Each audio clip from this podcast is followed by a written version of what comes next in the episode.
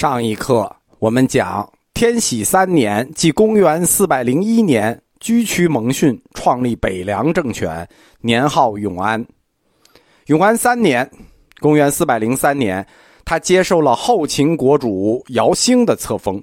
永安七年，灭南梁，就是四百零七年。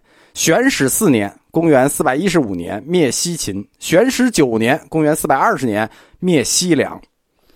啊，你看这个很能打吧？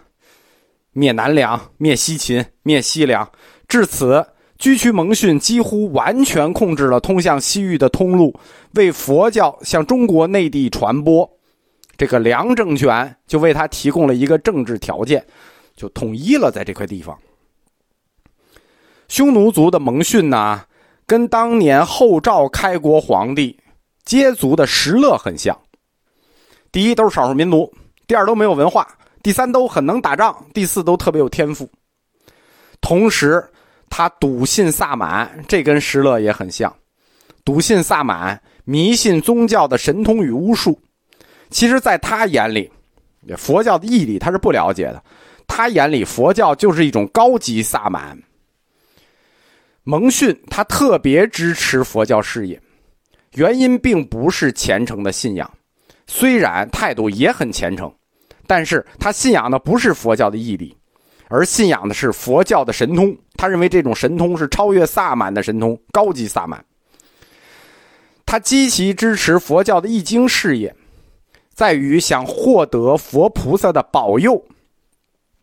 就是支持易经这件事呢，不是被当做一件文化事业来办的啊，支持文化事业不是，而是当做一种功德来办的。当然了。易经它确实是有大功德的，易经也好，刻经、易经、刻经、抄经、流通经书，这在佛教里头都叫法布施。佛教有三布施嘛，财布施、法布施、无畏布施，这都属于第二个法布施。那法布施就是一个很大的功德啊。为什么要做大藏经？也是要法布施。凉州易经此前一直有，但稀稀拉拉，数量少，水平低。直到凉州政权取得了敦煌地区，就是北凉取得了敦煌。这个时候，敦煌地区有一位高僧刚从西域跑过来的法师谭无趁来投，凉州易经的局面才发生了重大的改变。我们前面这句话说法师谭无趁来投，讲的是法师谭无趁，别人我们讲的都是大师，对吧？不是大师谭无趁，而是法师谭无趁。为什么？因为谭无趁在北凉是一个如同神一样的存在，就是他如同神僧佛图澄一样的存在，在老百姓眼里，他就属于神神僧。居屈蒙逊曾经亲封他为圣人，但是这位圣人的寿命不是很长啊。他是公元生于公元三百八十五年，死于公元四百四十呃四百三十三年，只有四十八岁。为什么这位圣人对吧？他寿命不长呢？是因为他死于非命。他活的时间不多，他活的时间不多，但是他的故事多，他去过的地方也多。谭无趁，他最早修的是个小城，后来舍小向大，专修大乘的涅盘经，所以他后来翻译了《大般涅盘经》嘛。他是中天竺人，年少的时候曾经游历过积宾、龟兹、鄯善等地，啊，积宾、龟兹都讲过了，鄯善也是一个佛教传播的重要地区。鄯善这个地区也在新疆，现在还叫鄯善，叫鄯善县，但这个名字不好听，我们也很少听到。但是它的古代名字非常好听，鄯善地区古称楼兰。谭无趁，他以咒通神，他为什么有名？为什么像神一样？因为他能以咒通神，名震西域诸国。他在西域诸国有个名字，叫做大神咒师。大家一说就是大神咒师谭无趁。他的神咒能拘神使鬼，驱灾降福。他可以用神咒迫使龙王降雨，通过驱鬼让病人康复。那这个神通就不小了，对吧？这不是都挺好的吗？这个神僧跟佛都城一样，但是他有一点不好，而且此后遭后世非议。谭无趁善男女交接之术，就是男女嗨配这个这个这个技巧啊，但是我们不好多讲。他善男女交接之术，可令妇人多子。这是一个未经证实的传闻，但是这个传闻的资料来路很多啊，也基本可以当事实。他也是因此而死，据传闻他也是因此而死啊？为什么呢？因为这个法术就男女交接之术，你自己会就完了，你就别到处散了，是不是？也影响不好。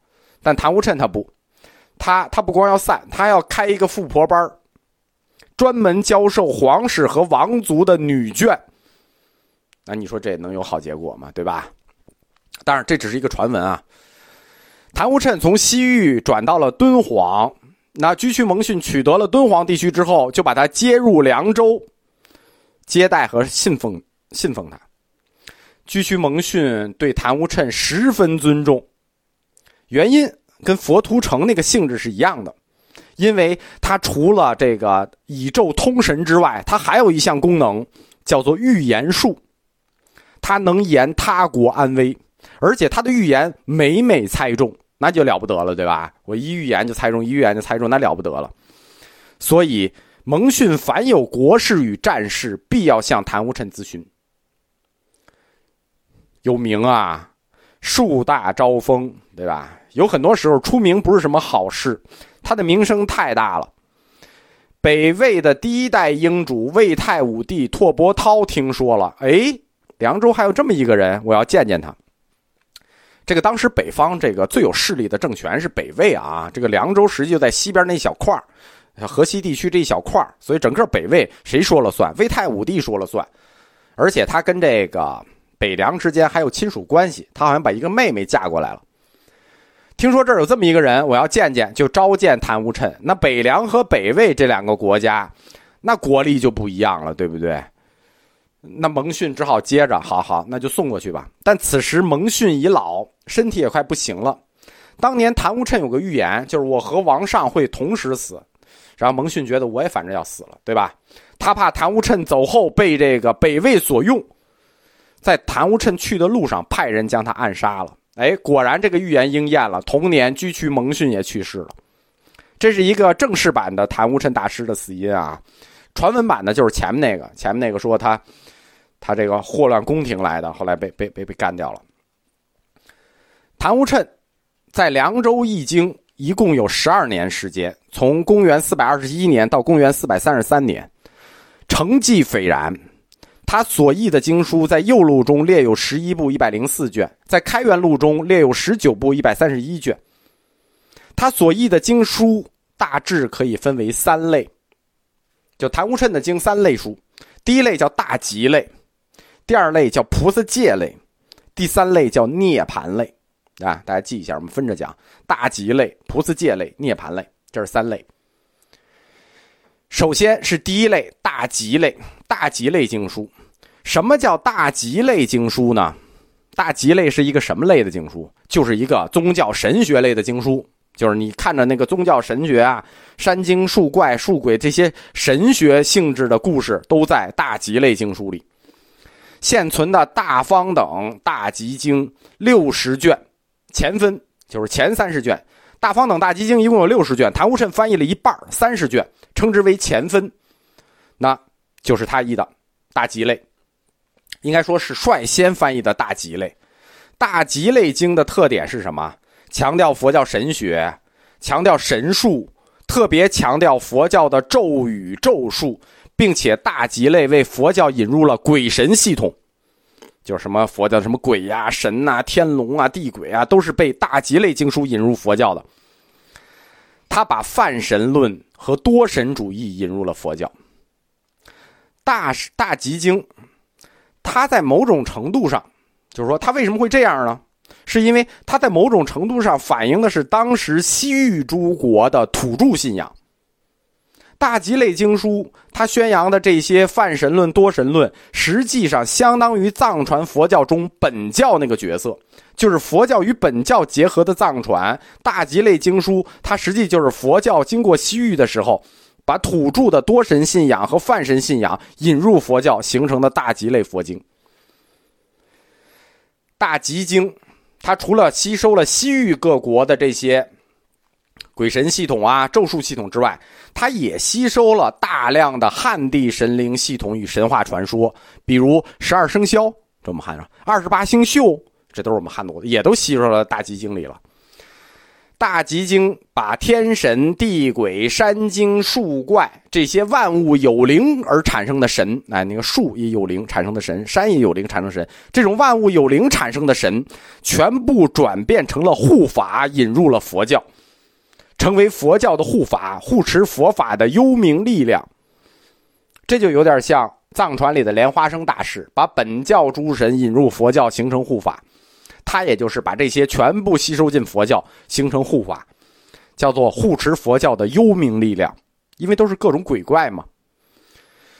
这样弘扬佛法的人，那他不光就会受到佛法的加持，对吧？你弘扬佛法，比如这个蒙逊，那你就要受佛法加持，这是肯定必然的了。除此之外，你还会受到这些护法鬼神的庇佑，因为他们在西域地区嘛。他们的民族本身就信仰这些鬼神，那这些鬼神变成了佛教的护法鬼神，他们自然也会庇佑你。这样就等于把佛法的庇佑，再加上了原来土著信仰的庇佑，双重保险。大集经所宣传的这一类信仰，非常容易被老百姓所接受。为什么？因为这种观念已经上百年、数百年的在少数民族中流行。这是长久以来流行在西域少数民族地区的古萨满信仰和佛教信仰的结合，所以当然就容易流行。因此，大吉类经书所宣扬的这一些，一直受到北方少数民族国家统治者的普遍支持。那讲超了是吧？